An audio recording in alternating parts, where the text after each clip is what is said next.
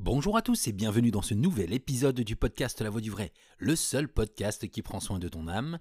Je suis Mounir et cet épisode va être le point de départ d'une série ultra nécessaire à notre cheminement spirituel. Nous allons nous plonger dans une œuvre inégalée dans le monde musulman, l'œuvre de celui qui fut appelé Hujjatul Islam. J'ai nommé l'imam Abu Hamid al-Ghazali. Cette œuvre, c'est Yahya Ulumuddin, et plus particulièrement son noyau la partie centrale dédiée à l'homme parfait, El Insan Kamil, notre noble prophète Muhammad ibn Abdillah sallallahu alayhi wa sallam. Ces douze prochains numéros seront intégralement dédiés à la rencontre avec Sayyiduna al-Mustafa sallallahu alayhi wa sallam, grâce à la plume et au travail incommensurable de l'imam al-Ghazali rahimahullah. C'est avec une grande émotion que je vous propose, chers amis, la lecture du premier chapitre traitant des vertus du messager d'Allah sallallahu alayhi wa sallam. Bonne écoute. De certaines de ces vertus rassemblées par certains savants et tirées de la tradition, il a dit Le prophète sallallahu alayhi wa sallam était l'homme le plus magnanime, le plus courageux, le plus juste et le plus chaste. Sa main n'a jamais effleuré celle d'une femme sur laquelle il n'avait aucun droit ni de celle qui n'était pas son épouse, ni de celle qui ne lui était pas interdit d'épouser. C'était l'homme le plus généreux. Ni dinar, ni dirham ne demeuraient la nuit chez lui. S'il en restait, et qu'il ne trouvait personne à qui le donner, il ne rentrait pas chez lui le soir avant de l'avoir remis à qui en avait besoin. Il ne prenait des choses que Dieu lui accordait que ses provisions annuelles, et distribuait le reste de sa faible quantité de dattes et d'orge dans la voie de Dieu. On ne lui demandait aucune chose sans qu'il ne la donne. Parfois, s'il ne trouvait rien à donner, il préférait partager avec autrui une partie de ses provisions annuelles, conservées pour sa famille et dont il avait besoin. Il réparait ses sandales, raccommodait ses vêtements, aidait aux tâches domestiques et coupait la viande avec ses épouses. C'était l'homme le plus pudique, et ne fixait jamais le visage des gens. Il répondait à l'invitation de l'homme libre et de l'esclave.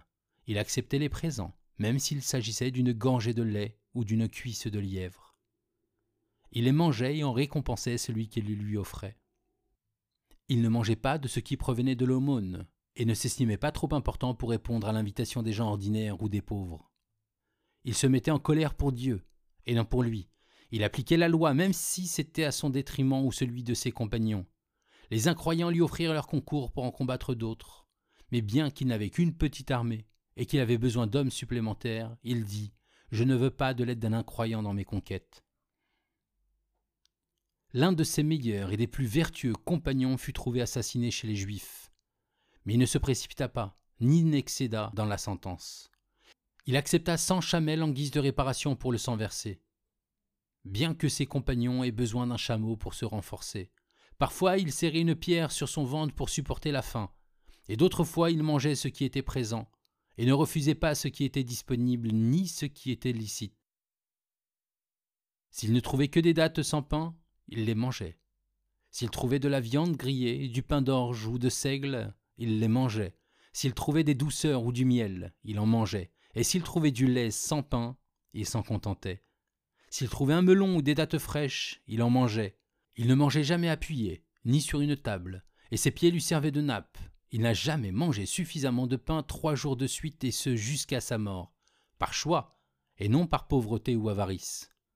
Il assistait aux fêtes, rendait visite aux malades, participait aux funérailles et marchait seul et sans escorte au milieu de ses ennemis. C'était le plus modeste des hommes, le plus silencieux sans être arrogant, et le plus éloquent sans être exubérant. Il avait le plus bel aspect et ne redoutait rien de ce monde. Il s'habillait de ce qu'il trouvait, parfois un manteau ample qui lui couvrait tout le corps, un manteau yéménite ou une bure en laine. Il portait tout ce qu'il trouvait permis. Son anneau était d'argent, et il le portait parfois à l'auriculaire droit, et d'autres fois à celui de la main gauche. Il faisait monter son serviteur, ou d'autres en croupe, et montait ce qu'il pouvait un cheval, un chameau, une mule grise ou un âne. Parfois, il marchait pieds nus, sans manteau, ni turban, ni couvre-chef. Il se rendait à l'autre bout de la ville pour rendre visite aux malades. Il aimait les parfums et détestait les mauvaises odeurs. Il s'asseyait avec certains savants et tiré de la tradition avec certains pauvres, il mangeait avec les indigents. honorait les hommes vertueux par leur caractère et se mêlait aux hommes de haut rang pour leur piété. Il rendait visite à ses proches, sans les préférer à ceux qui avaient plus de mérite qu'eux. Il n'opprimait personne, acceptait les excuses, plaisantait en ne disant que la vérité, riait sans s'esclaffer, assistait aux jolicides sans les désapprouver, et faisait la course avec son épouse. Il se montrait patient envers ceux qui élevaient la voix contre lui. Il possédait une chamelle et des brebis et se nourrissait ainsi que sa famille de leur lait. Il n'a jamais mieux mangé, ni s'est mieux vêtu que ses domestiques, mâles et femelles. Pas un moment de sa vie n'est passé sans qu'il n'ait accompli une œuvre pour Dieu, exalté soit-il, ou pour une action nécessaire à dresser son âme. Il se rendait dans les jardins de ses compagnons, il n'a jamais méprisé un pauvre pour son indigence et son infortune, et ne craignait pas un roi pour sa puissance. Il appelait l'un et l'autre à Dieu de la même manière. Dieu, exalté soit-il, a réuni en lui la conduite vertueuse et l'autorité parfaite, alors qu'il n'était qu'analphabète, incapable de lire et d'écrire. Il a grandi au milieu des pâturages, dans la terre de l'ignorance et des déserts, et était orphelin de père et de mère. Dieu, exalté soit-il, lui a alors enseigné les meilleurs traits de caractère, les voies louables, les récits des premiers et des derniers, ce par quoi on parvient au salut et à la récompense dans l'au-delà, et le bonheur et la délivrance en ce monde. Il lui a appris à s'attacher à ce qui est obligatoire et à renoncer à ce qui est futile. Que Dieu nous conduise à son obéissance et à imiter ses actions. Amen, ô Seigneur des mondes.